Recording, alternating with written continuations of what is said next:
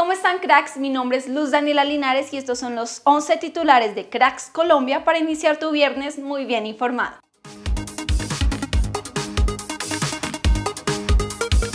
Patriotas y Alianza Petrolera empataron a cero en la fecha 13 de nuestra liga.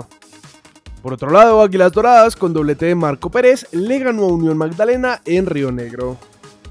En el último partido de la jornada de nuestra liga, Medellín le ganó 2-1 a Pereira. Por el poderoso anotaron Cadavid y Javier Méndez, mientras que Leonardo Castro descontó para el visitante.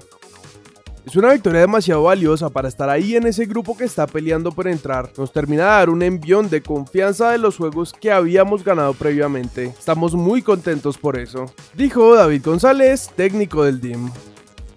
Terminados todos los partidos de la fecha 13, Millonarios sigue líder con 27 puntos, seguido de Unión Magdalena con 24, tercero es Pasto con 23, cuarto Águilas Doradas con 22 y luego vienen América y Once Caldas con 21. Cerrando los 8 parcialmente clasificados están Nacional y Pereira con 19.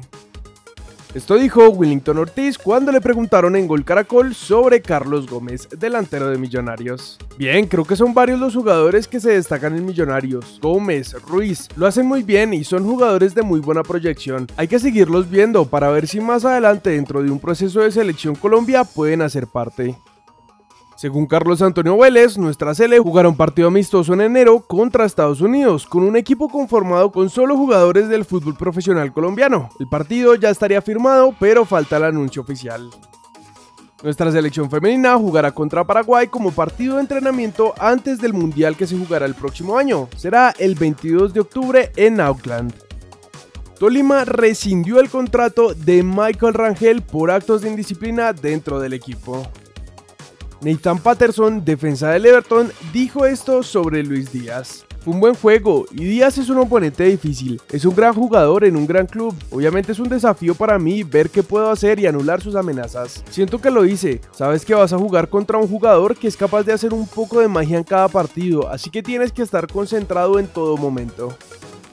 Santi Arias está en el 11 ideal de jugadores sin equipo que publicó el diario The Sun. Esto es todo en titulares, no olvides que en unas horas se publicará el segundo video, así que activa tus notificaciones y no te lo pierdas. Yo soy Luz Daniela y nos vemos en el siguiente video.